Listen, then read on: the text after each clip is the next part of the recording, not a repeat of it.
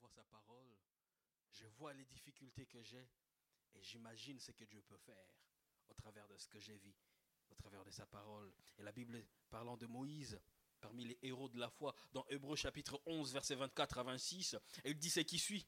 C'est par la foi que Moïse, devenu grand, il refusa d'être appelé fils de la fille de Pharaon. Aimant mieux être maltraité avec le peuple de Dieu que d'avoir pour un temps la jouissance du péché. Il regarda l'opprobre de Christ comme une richesse plus grande que les trésors d'Égypte, car il avait les yeux fixés sur la rémunération. Et la question que je me pose, Moïse qui a vécu longtemps avant que Christ ne vienne, comment il pouvait voir la rémunération de Christ? Comment il pouvait choisir Christ? Parce qu'au fait, la vision dont je parle ce matin, la vision c'est l'œil de la foi. La vision c'est ce que nous permet de voir ce que nous croyons.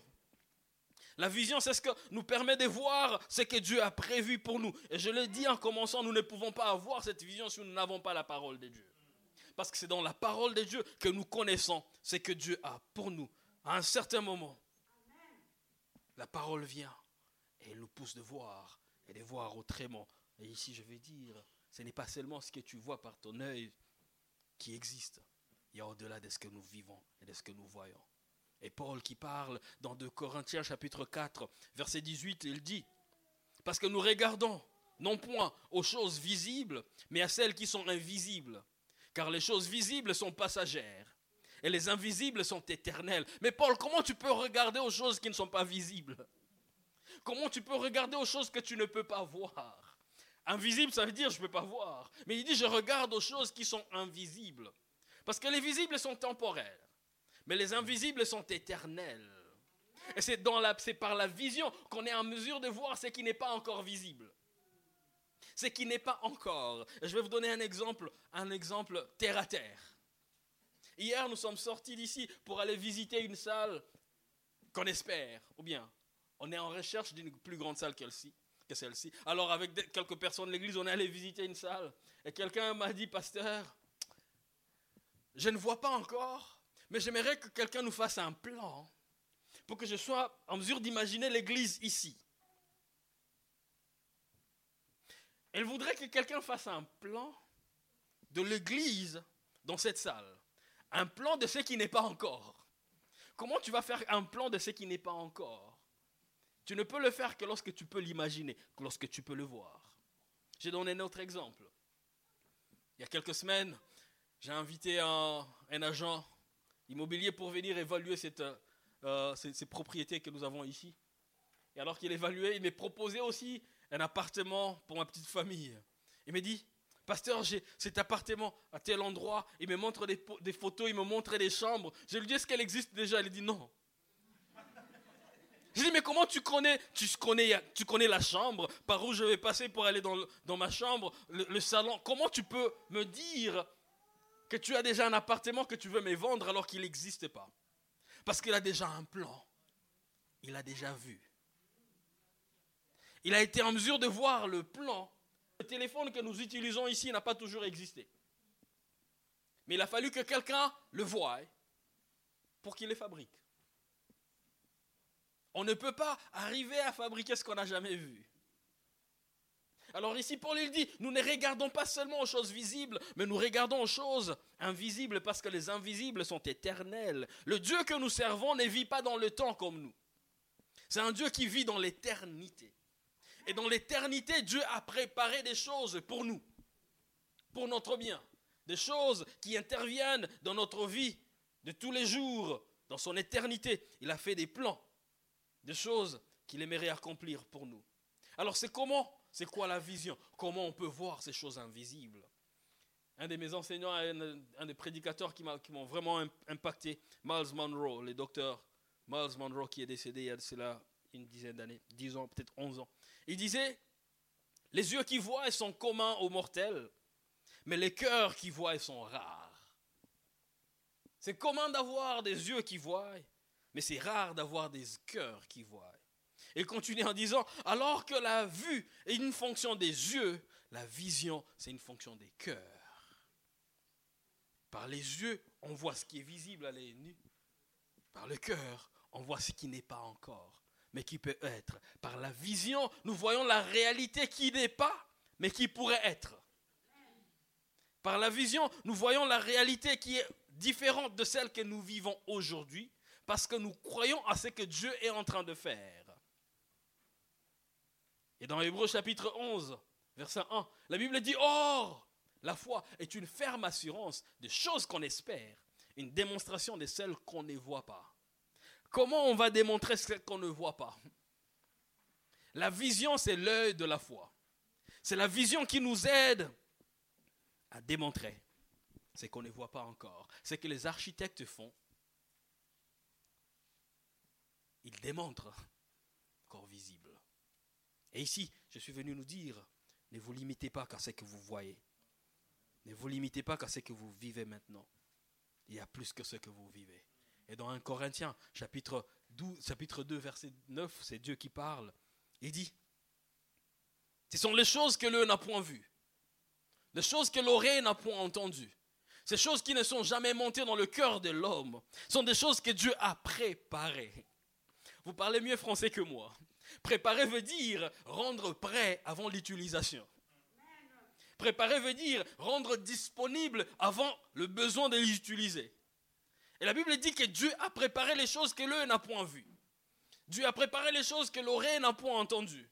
Dieu a préparé des choses qui ne sont jamais montées dans le cœur de l'homme, que Dieu a préparé pour ceux-là qui l'aiment. Et il ne les a pas seulement préparées, le verset 10 dit, et il nous les a révélées par son esprit, car son esprit sonde tout, même les profondeurs de Dieu. La volonté de Dieu pour toi est cachée dans le cœur de Dieu. Mais par son esprit, il nous révèle ce qu'il a, ce qu'il a gardé pour nous, ce qu'il a prévu pour nous. La vision, c'est ce qui nous amène à voir ce que Dieu a prévu pour chacun de nous. Ici, j'aimerais dire que c'est la vision qui inspire nos actions. Nous agissons parce que nous avons une image claire derrière ce que nous voulons. Elle va à la recherche de travail parce qu'elle se voit en train de travailler. Si tu ne vois pas ce que tu poursuis, tu ne peux pas agir. Tu agis pourquoi si tu ne vois rien? Si tu ne vois rien, alors tes actions n'ont pas de sens. Quelqu'un a dit, une, vision, une vision sans action n'est qu'un rêve. Et des actions sans vision, ne faut que passer le temps. Parce que pourquoi tu fais ce que tu fais si tu ne sais pas où tu vas avec ce que tu fais? C'est la vision qui justifie. La vision qui inspire nos actions. Et la vision, elle justifie notre discipline, toute organisation, tout projet, toute entreprise qui veut avoir un sens doit avoir trois choses en place. Une mission bien définie, une vision claire et des objectifs clairs. La mission, c'est quoi? La mission, c'est la raison d'être. Pourquoi on est? La vision, c'est quoi? La vision, c'est une image claire de la mission accomplie quand on aura accompli la mission, à quoi ressemblera la réalité? Les objectifs, c'est quoi? Ce sont les actions qui nous poussent à accomplir la, la vision. Et Christ, quand il est venu sur la terre, il avait une mission. La mission, c'est de sauver l'humanité. Et en, en, venant sur la terre avec une mission, il avait une vision claire des gens de toute tribu, de tout peuple étant sauvés. Croire en lui. C'est pourquoi plus tard il pouvait dire à ses disciples, allez, et faites de toutes les nations des disciples, parce qu'ils voyaient déjà que les gens de loin, de toute tribu, de tout peuple, ils allaient croire en lui. C'est lorsque tu vois ce qui est caché, ce qui est encore à venir, que tu peux apprendre le courage de le poursuivre. Parce que tu ne peux pas poursuivre ce que tu n'as jamais vu. En français, on dit vouloir, c'est pouvoir. Et ici, je suis venu dire, on ne peut pas vouloir ce qu'on n'a jamais vu. Essaye de vouloir ce que tu n'as jamais vu. Essaye. Tu es arrivé? Si tu peux le vouloir, tu as déjà une image de ça. Parce que tu ne peux pas vouloir ce que tu n'as jamais vu. C'est pourquoi j'aimerais dire, vois. Puis tu voudras. Et après tu pourras. Si tu ne vois pas, qu'est-ce que tu voudras? Et tu ne pourras rien. La vision motive et inspire nos actions. Je veux réussir à un examen, je me mets à travailler parce que je sais qu'il y a une réussite là devant. Je vois une réussite et ça justifie ce que je fais. J'aimerais perdre du poids. Je fais le sport. Pourquoi vous riez? Je ne parle pas de moi, je parle de quelqu'un d'autre. Pourquoi tu ris? Je veux perdre du poids. Je fais du sport. Pourquoi? Parce que je me vois avec quelques kilos de moi. Si je n'ai pas cette image, la discipline que j'ai faite n'a pas d'essence. C'est la vision que j'ai qui justifie les actions que je prends maintenant. C'est la vision que j'ai qui justifie les disciplines que j'ai maintenant. Et dans 1 Corinthiens chapitre 9, versets 25 à 27, c'est Paul qui parle. Il dit, tous ceux qui combattent, ils s'imposent toute espèce d'abstinence. Et ils le font pour obtenir une couronne corruptible. Mais nous, nous les faisons pour une couronne incorruptible. Moi donc, je cours, non pas comme à l'aventure, je frappe, non pas comme battant l'air, mais je traite durement mon corps et je le, je le tiens assujetti de peur d'être moi-même rejeté après avoir prêché aux autres. Il dit ceux qui se battent, ils voient une couronne et ils se disent, j'y vais. Il dit, pour cette couronne corruptible, ils se mettent sous beaucoup de disciplines pour arriver à se battre et à atteindre cette couronne. Il dit, mais nous, nous le faisons pour une couronne incorruptible que Dieu a préparée pour nous. Alors combien plus forte raison nous acceptons certaines disciplines maintenant parce que nous savons que ce qui est à venir est meilleur. C'est pourquoi plus tard dans Romains, il pouvait dire, les souffrances du temps présent ne méritent même pas d'être comparées à la gloire à venir. Il dit, il y a une gloire que je vois, et cette gloire est à venir. Mais il y a une souffrance que je traverse, et cette souffrance est maintenant. Mais pour dire, ce que je vois, ce n'est pas seulement la souffrance de maintenant. Mais je vois et je regarde cette gloire à venir. Parce que j'ai une vision claire de cette gloire à venir. Je peux accepter de traverser la souffrance de maintenant. Il veut dire, ne vous limitez pas qu'à regarder au maintenant. Parce que le maintenant va vous rendre esclave de la réalité de maintenant. Et ça va vous empêcher de poursuivre le meilleur qui est à venir. Il veut dire, ne vous focalisez pas sur ce que vous voyez maintenant. Il y a plus que ça. La souffrance, c'est maintenant, mais la gloire, c'est à venir. Et comment je sais qu'il y a une gloire à venir? Parce que la parole de Dieu le dit. Et quand la parole de Dieu le dit, je peux le voir. Et parce que je le vois, alors je peux le poursuivre. Je peux le désirer. Tu ne peux pas désirer ce que tu n'as jamais vu. Je frappe, non pas comme battant l'air. Je ne frappe pas pour rien. Mes frappes, mes coups sont cadrés parce que j'ai une cible. Et c'est cette cible qu'on appelle la vision. Il dit, je traite durement mon corps parce que je vais atteindre quelque chose, cette vie éternelle, cette félicité éternelle auprès du Seigneur. La vision, elle motive nos actions. La vision, elle justifie nos disciplines. La vision, elle encourage ce que nous faisons. Car une vision sans action n'est qu'un rêve. Une action sans vision ne fait que perdre le temps. Mais c'est lorsqu'on combine la vision et l'action qu'on peut changer le monde. C'est ce que je vois. Et voici ce que je fais. Je dis que j'aime Christ. Je dis que je vais le suivre. Je me vois sauvé, transformé dans cette félicité éternelle avec lui. Mais qu'est-ce que je fais maintenant? Comment je vis maintenant? Et dans Proverbe chapitre 29, verset 18, la Bible dit, un peuple sans vision, c'est un peuple qui est sans frein. Et notre version dit, là où il n'y a pas de vision, le peuple vit dans le désordre. Pourquoi tu vas faire ce que tu fais s'il n'y a pas de vision? Donc, chacun fait ce qu'il veut. Parce que quoi? Il n'y a pas de vision. Parce qu'il n'y a pas de vision. Il dit, moi je traite durement mon corps. Je veux vivre une transformation. Je veux vivre une certaine réalité. Alors je m'aimerais avoir une vision claire de ce qu'il y a de l'autre côté. Du pécheur que j'étais, Dieu a vu un, pasteur et par sa parole, il m'a aidé à croire que c'est possible. Et il a transformé le pécheur que j'étais pour faire de moi ce que je suis devenu. Et je l'ai vu et j'ai cru. Parce qu'au fait, le Dieu qui nous a créés, il a une mission pour notre existence. Dieu ne nous a pas créés par hasard. Il ne nous a pas créés par accident. Écoutez ce qu'il dit dans Jérémie chapitre 1, verset 5.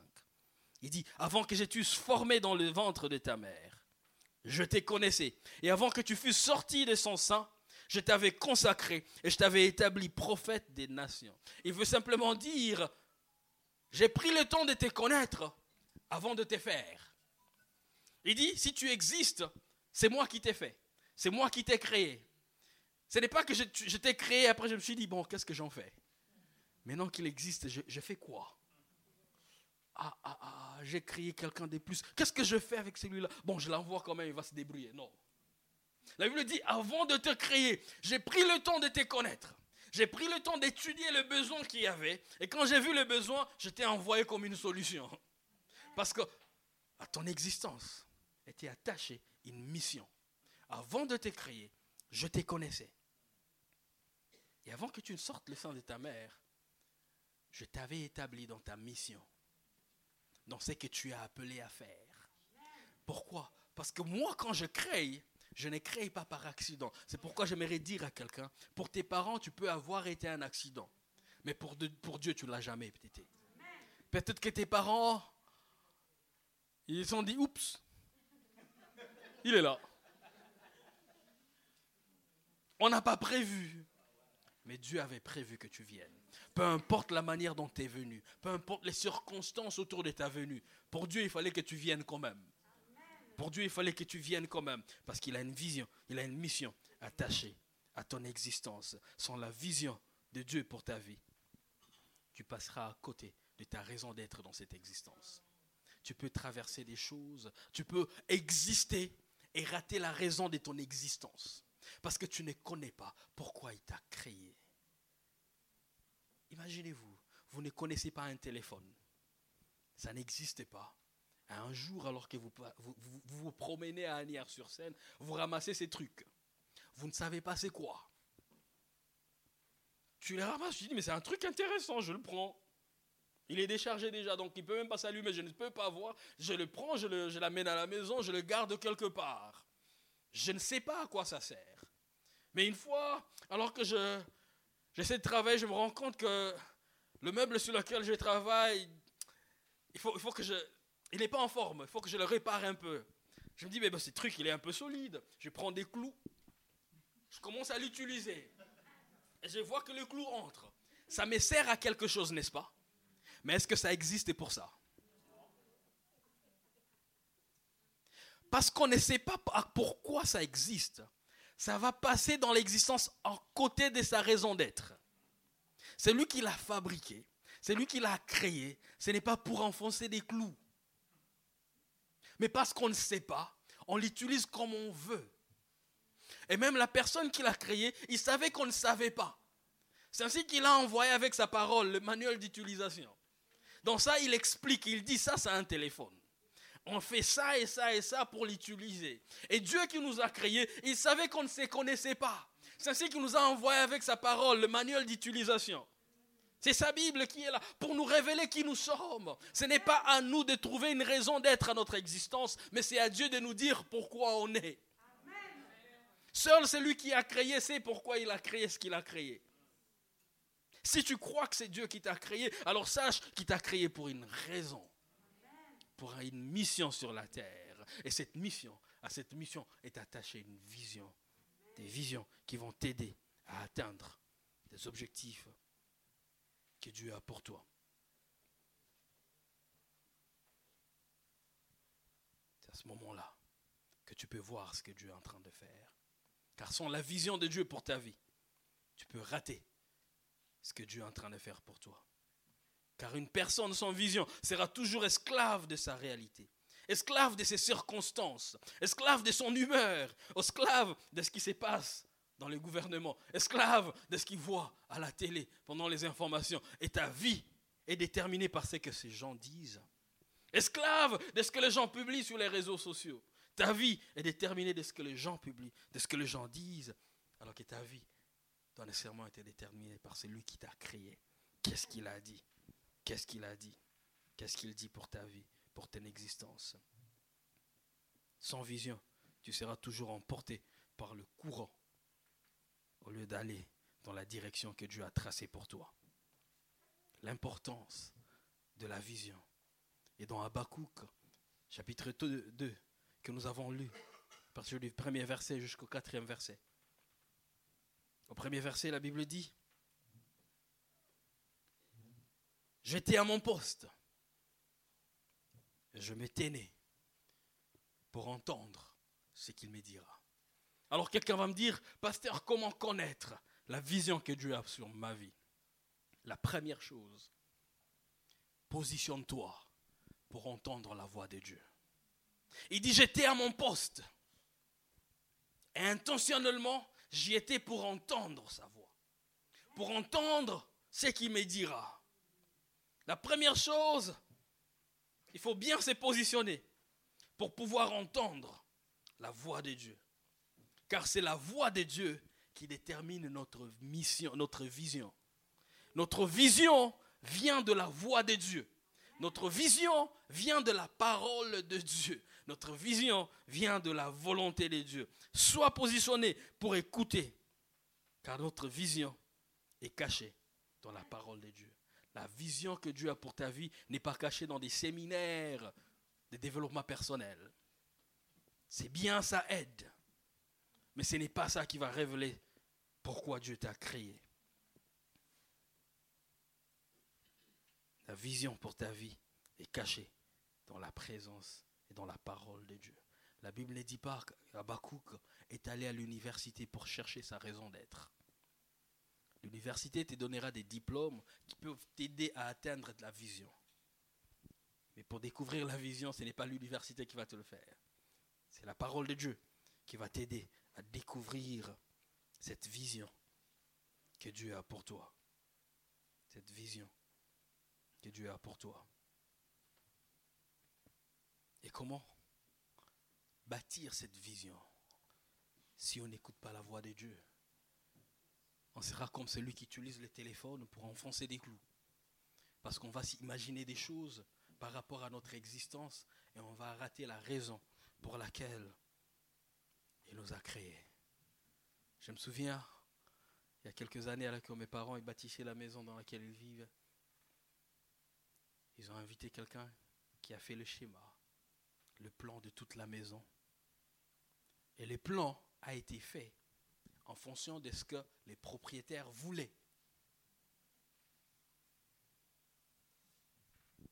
Et après, quand il y avait les plans, on a invité maintenant les constructeurs pour qu'ils viennent prendre ce qu'il y a sur papier pour le rendre réel les constructeurs, ils ne bâtissent pas ce qu'ils veulent. Les constructeurs bâtissent ce que le propriétaire veut et à la manière dont ça a été décrit et développé sur le plan. Dans la vie, nous ne sommes que des constructeurs de la vision que Dieu a pour nous. Donc ce n'est pas à nous de bâtir ce que nous voulons.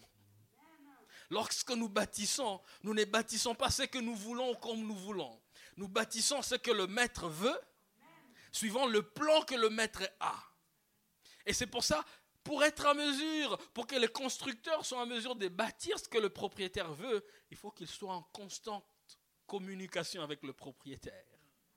Et ici, ce que je suis en train de dire, pour que tu sois en mesure de bâtir une vie qui est à, l'image de ce que Dieu veut pour toi, reste en contact, en communication avec celui qui l'a, qui décrit, c'est lui qui l'a conçu, je voulais dire.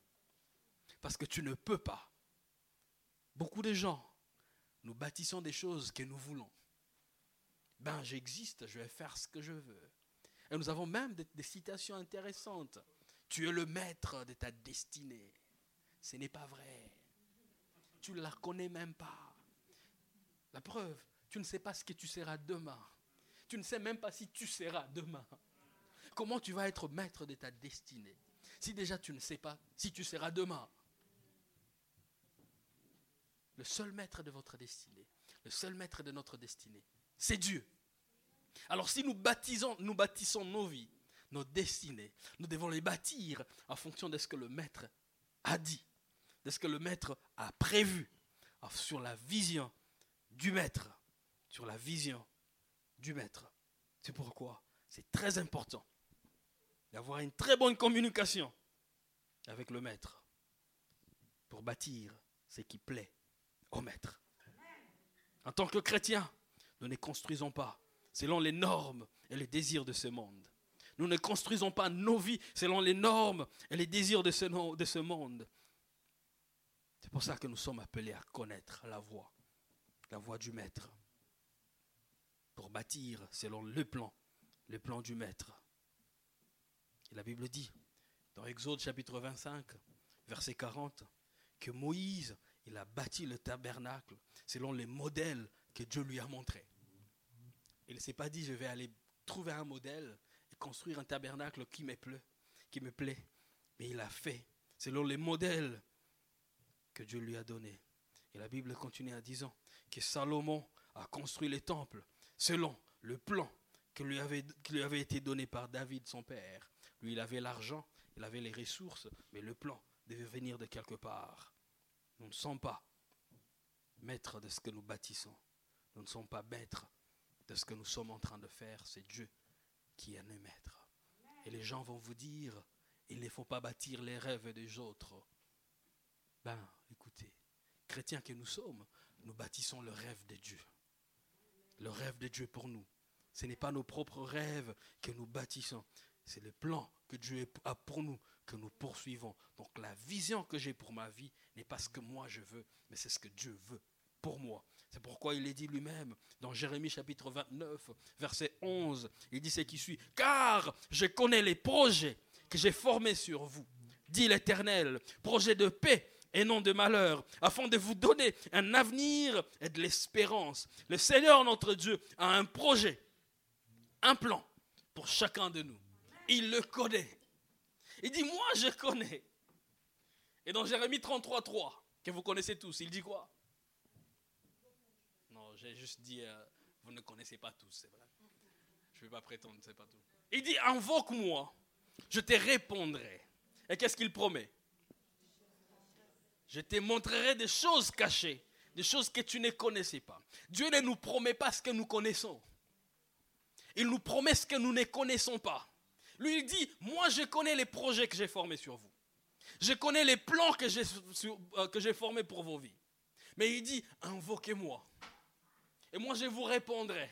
Et je vous ferai voir des choses cachées, des choses que vous ne connaissiez pas. Donc avec Dieu, nous ne vivons pas qu'avec ce que nous connaissons. Parce qu'il a beaucoup de choses pour nous que nous ne connaissons pas encore. Il dit, invoque-moi, je te répondrai. Je te montrerai des choses cachées que tu ne connaissais pas. Ta mission sur la terre n'est pas de développer une vision que tu veux pour ta vie, mais de découvrir la vision que Dieu a pour toi. Car c'est la voix de Dieu qui révèle sa vision pour nous. Et ton rôle, c'est de rester connecté à lui pour entendre ce qu'il dira. Comment faire pour attendre, pour entendre Dieu La première chose, pour écouter la voix de Dieu,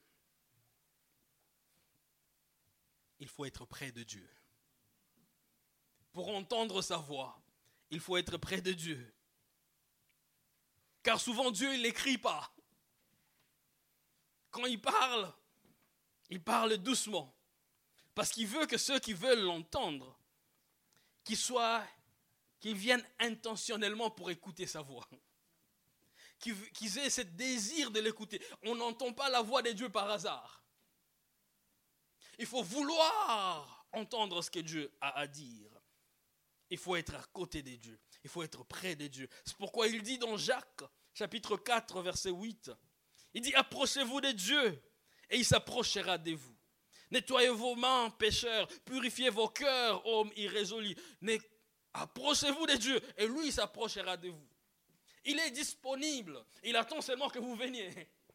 Il dit, approchez-vous seulement. Et quand vous allez le faire, vous allez vous rendre compte que vous n'êtes pas les seuls à vous rapprocher. Moi aussi, je vais faire un pas. Vous faites un pas vers moi, je ferai un pas vers vous. Et c'est à ce moment-là que tu peux entendre. Écoutez la voix, la voix de Dieu. Lorsque vous approchez de Dieu, il dit, Il faut vous éloigner du péché. Il dit, approchez-vous de Dieu, et il s'approchera de vous. Nettoyez vos mains, pécheurs. Et dans Ésaïe, il dit, la main de l'Éternel n'est pas courte pour vous délivrer. Son oreille n'est pas bouchée pour vous entendre. Mais ce sont vos péchés qui vous séparent de lui. Vous voulez entendre la voix de Dieu? Le péché. Débarrassez-vous de ces choses et rapprochez-vous de Dieu. Et vous entendrez ce qu'il a à dire. Vous entendrez ce qu'il a à dire. Dieu parle doucement parce qu'il veut que vous veniez avec cette intention de l'entendre. On n'entend pas la voix de Dieu par accident. Il faut se positionner comme Abakouk. C'est ainsi que la Bible dit dans 1 roi chapitre 19, verset 12, que Dieu parle souvent par un murmure doux et léger. Dieu, pourquoi tu veux murmurer? Pourquoi tu ne veux pas juste parler à haute voix, tout le monde entend? Il dit des fois, il vient avec un murmure doux et léger. Pourquoi il voudrait ça? Pour que tu tiennes, que tu prennes attention. Que tu dis, Seigneur, qu'est-ce que tu es en train de dire? Que tu te rapproches de lui pour dire, parle encore. J'aimerais entendre. Le problème n'est pas que Dieu ne parle pas. Mais le problème, c'est parce qu'il y, y, a un fossé entre nous et Dieu. Il est en train de parler, mais on n'écoute pas ce qu'il est en train de dire. On est loin de lui. Il parle toujours. Et la Bible dit, il parle tantôt d'une manière, tantôt d'une autre. Mais c'est nous qui ne prenons pas garde. Alors que nous disons, Seigneur, augmente un peu le volume. Lui, il dit, non, rapprochez-vous un peu. Seigneur, parle un peu haute voix. Il dit, non, non, venez un peu. Venez encore. Rapprochez-vous. J'ai à vous dire. Et la deuxième chose, oui mon fils, la deuxième chose, si vous voulez connaître la voix de Dieu, il faut apprendre à connaître sa parole. Vous voulez connaître la voix de Dieu, apprenez à connaître sa parole. Parce que sa voix ne contredira jamais sa parole. Sa voix ne dira que ce qu'il a déjà dit. Vous voulez connaître que c'est Dieu qui vous parle. Il faut avoir la connaissance de sa parole. Étudier la parole de Dieu. La Bible est disponible pour nous. Étudier cette parole. Et c'est à ce moment-là que vous connaîtrez la voix de Dieu. Lui-même, il dit plus tard, il dit, mes brebis, ils connaissent ma voix. Et la voix de quelqu'un d'autre, ils ne les suivront pas. Il dit, je ne crains pas pour ça. Mes brebis connaissent quand moi je parle, ils savent que c'est non, ça c'est lui. C'est le maître qui parle. Pour connaître la voix du maître, étudiez sa parole. Et vous serez identifié et dire, non, ça, là c'est lui. Là c'est lui qui est en train de parler. Quand Dieu te parlera, ce qu'il dira sera en accord avec sa parole qui est déjà écrite. Il ne te demandera jamais ce qui est contraire à ce qu'il a déjà dit. Troisième chose, pour écouter la voix de Dieu, il faut réduire le volume du bruit qui est autour de toi afin d'écouter la voix de Dieu. Il faut réduire le volume autour, il faut réduire ou même supprimer le, le bruit autour afin d'écouter sa voix à l'intérieur. J'ai dit, on diminue ou on supprime le volume de bruit autour pour écouter sa voix à l'intérieur. Le bruit autour, sa voix à l'intérieur. Vous êtes. Il m'arrive des fois de parler à mon épouse quand elle est en train de faire la cuisine. Des fois, il y a peut-être la machine qui est en train de, la machine à laver qui est en train de tourner. Peut-être que tu lui parles, tu es dans la chambre, il y a la machine, euh, euh, euh, la machine à laver qui est en train de tourner. Toi, tu es en train de parler, mais elle n'entend pas. Ça ne veut pas dire que tu ne parles pas. Mais il y a du bruit entre ce que tu dis et là où elle est. Pour être en mesure d'entendre ce que je dis, il faut qu'on réduise d'abord le bruit. Ou bien qu'on supprime le bruit qu'il y a. Il y a la machine à laver qui est en train de tourner. Tourner, tu lui dis, mais écoute ce que tu entends. Elle dit, tu crois? Tu me parles? Je n'entends rien. Tu veux entendre? Réduis les bruits autour de toi. Réduis les bruits autour de toi pour écouter ce que Dieu est en train de dire. C'est souvent ça qui nous arrive dans notre vie avec Dieu. C'est qu'il y a beaucoup de bruit dans nos cœurs, au point que nous n'entendons pas ce que Dieu est en train de nous dire. C'est pourquoi la Bible dit dans Psaume 41, verset 11, Soyez calmes et sachez que je suis Dieu. calme. Be still and know that I am God. Soyez calme et sachez que je suis Dieu. Soyez calme. Et dans Psaume 23, la Bible dit, il nous conduit près des eaux paisibles. Il nous fait reposer dans des verts pâturages. Ce qu'il fait, il nous appelle à être calme pour être en mesure de l'entendre, d'écouter sa voix. Cela ne signifie pas seulement éteindre les téléphones et tout ce qui est autour de nous, mais c'est éteindre beaucoup de voix qui s'élèvent dans nos cœurs. Qu'est-ce que tu entends dans ton cœur qui t'empêche d'entendre la voix de Dieu? Toutes ces voix, tous ces bruits qu'il y a dans ton cœur qui t'empêchent d'entendre la voix de Dieu. Calme ces choses pour écouter ce que Dieu est en train de faire. Parce que sa voix, c'est elle qui est ma vision. Je n'ai pas besoin de trouver ma vision ailleurs. J'ai juste besoin de trouver le Seigneur. C'est lui qui me guidera par sa voix. Dieu parle, tantôt d'une autre, tantôt d'une manière, tantôt d'une autre. Il parle par des coïncidences. Cela, nous pouvons le voir dans Matthieu chapitre 16, verset 3. Il parle par la nature. On peut le voir dans Psaume 19, verset 1. Il parle par une petite douce voix, comme je l'ai dit, comme dans, dans 1 roi chapitre 19, verset, 12, verset 11. Il parle par des prophètes. Il parle par des convictions intérieures. Et surtout, il nous parle au travers de sa parole qui est toujours disponible. Mais Dieu parle, il parle toujours. Il parle toujours. Réduisez le bruit qui est autour de vous pour entendre la parole de Dieu. Au verset 2 de Habakkuk, la Bible dit, l'Éternel m'a répondu. Et il a dit, écris la vision, grave-la sur les tablettes. Ah bon? Dieu avait la vision des tablettes. C'est biblique. Hein? Grave-la sur les tablettes. C'était pas ces tablettes. Grave-la sur des tablettes. Afin qu'on la lise couramment. Dieu ne nous donne pas la vision seulement pour que nous nous sentions bien. Il nous donne la vision pour que nous agissions en fonction de ce qu'il nous donne. Cherche à écouter Dieu. Cherche à écouter Dieu. Et parmi les choses qu'il nous demande, la première, il dit, écris la vision. Quand tu découvres ce que Dieu a pour toi, ce que Dieu a prévu pour ta vie, écris. Il ne dit pas mémorise. Il dit écris. Il ne faut pas seulement le garder dans ta tête, dans ta mémoire. Elle doit être écrite quelque part. Et deuxième chose, lisez-la couramment. Il dit, pour qu'on la lise couramment.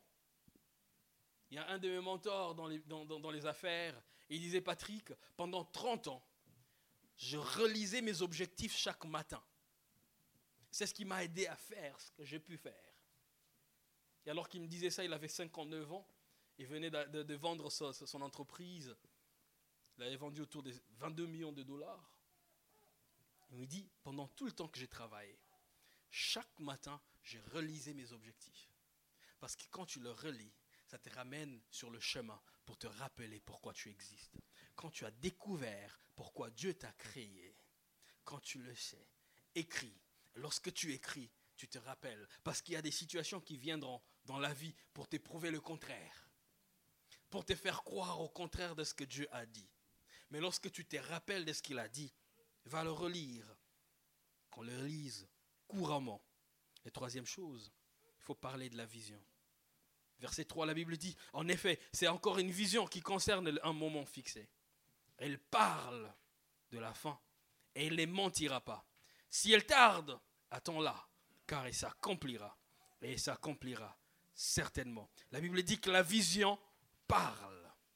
La vision parle lorsqu'elle s'accomplit. Mais en attendant qu'elle s'accomplisse, c'est à toi de parler. Parce que tu ne peux pas dire, je vois ce que Dieu veut pour moi, mais ce que tu déclares par ta bouche, c'est le contraire de ce que Dieu a dit. Parle, déclare ce que Dieu a dit.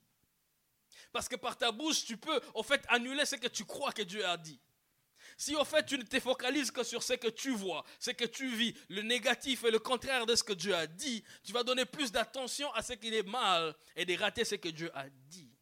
C'est à toi de la déclarer est de le dire tout haut. Ici, je ne veux pas dire d'ignorer la réalité que vous traversez. Je veux juste dire, ne donnez pas plus d'attention à cette réalité qu'elle l'a déjà. Regardez, comme Paul l'a dit, à la gloire qui est à venir. Je reconnais qu'il y a la souffrance présentement, mais je regarde et je déclare la gloire qui est à venir. Tu es malade et tu cours partout disant, je suis malade, je vais mourir. Qu'est-ce que tu vas être? Quand tu déclares la vision, tu dis, je suis en bonne santé, mais je m'ébarque contre la maladie. Tu es en crise financière, tu t'es dit, ah, cette crise va nous tuer.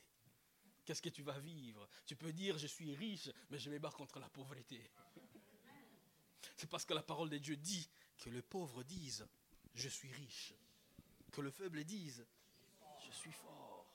Car c'est ce que Dieu a fait pour nous. La réalité présente peut être contraire de ce que tu déclares. Mais lorsque tu sais que ça venu de Dieu, déclare ce que tu crois. Et ce matin, je ne sais pas ce que toi tu vis. Mais qu'est-ce que toi tu déclares